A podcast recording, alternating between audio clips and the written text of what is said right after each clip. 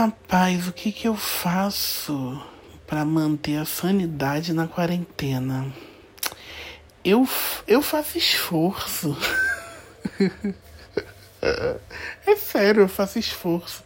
Outro dia, uma, uma menina que me segue, ela me mandou um direct assim. Me manda seu WhatsApp que eu tô precisando desabafar e você é muito espiritualizado, você pode, pode me ajudar. Fiquei parado olhando aquele direct, assim, olhando, falei. Mas não deu bom dia, não deu tchau. Ela precisava de apoio e ela achou que eu tô aqui para isso. Não sei de onde ela tirou isso. É, de, tô dizendo isso porque as pessoas têm uma falsa impressão de que as coisas são mais fáceis para mim, porque eu tenho um comprometimento espiritual, que tenho mesmo. É, nos últimos seis anos eu me comprometi com Deus. Entendi que a melhor solução para mim é usá-lo como guia e confiar nas coisas que ele faz. Minha trajetória. Tenho compartilhado algumas coisas que tenho aprendido através de outras pessoas e das conexões que Deus me permite ter com Iemanjá, com meu anjo Rafael, querido, amado, graças a Deus, incrível. É, com Meixo Sama, com Jesus Cristo, com os meus antepassados, com Buda. É, tenho pego tudo que tenho aprendido e compartilho muitas coisas, né? Porque meu lema é muito o que eu quero para mim, eu quero para o outro. E essa é a minha grande ajuda, né? Essa é a minha grande esse é o meu esse é o meu grande servir assim, compartilhar coisas que deram certo para mim. As pessoas entendem que a, a, grande ajuda que eu tenho que fazer é ouvi-las, é resolver os problemas dela, mas eu não de verdade eu não tô aqui para isso. Eu nunca ofereci essa ajuda a ninguém. É, é muito é muito é muito é muito difícil morar num país como a gente mora, passando por uma te pandemia terrível, e ainda ligar a televisão e ver um governo agindo insanamente e as pessoas apoiando aquilo, criança sendo executada em favela é, casos de homofobia, mais outros tantos casos de racismo, de machismo. É, é muito difícil você manter a sua sanidade, você não surtar e você tentar olhar um lado positivo e você parar para poder utilizar esse tempo que a gente parou de fato para olhar para dentro, para e aproveitar para me conectar e pedir até para todo mundo é, é um esforço muito grande, sabe? É, não é porque eu faço que é fácil, entende? Não é porque eu estou fazendo que está sendo fácil, é, é um esforço muito grande. É, muitas vezes eu estou vendo o jornal e a vontade que dá para falar: puta que pariu, Deus, está fazendo o quê? Que porra é essa?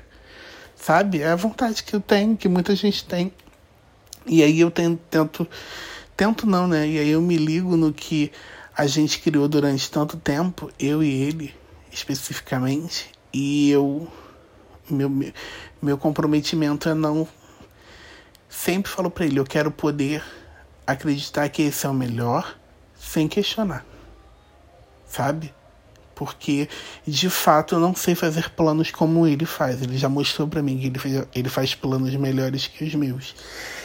E, e quando a gente fala, nossa, tá muito ruim, tá muito ruim, tá muito ruim, a gente ignora também que a gente não colabora muito. Na verdade, a gente não colabora nada. Então, eu acho que a melhor resposta é essa. Eu tenho feito esforço.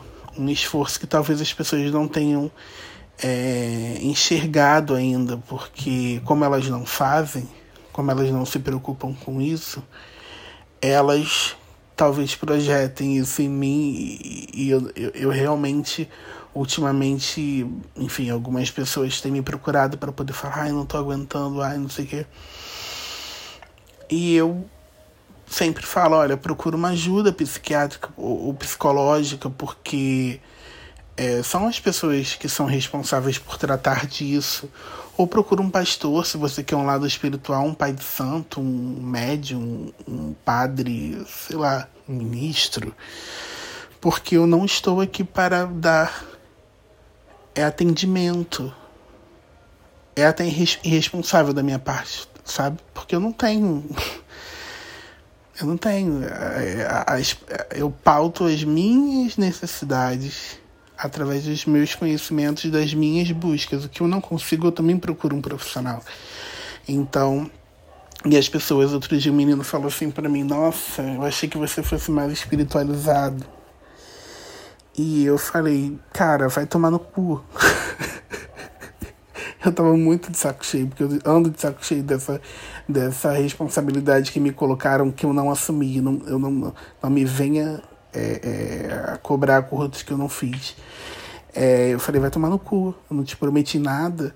Eu, tô, eu compartilhei um monte de coisa que eu não tinha obrigação de compartilhar. Compartilhei porque eu acho que seria bom quem quiser tentar, como eu tentei, mas eu não tenho responsabilidade em, em ficar atendendo as pessoas.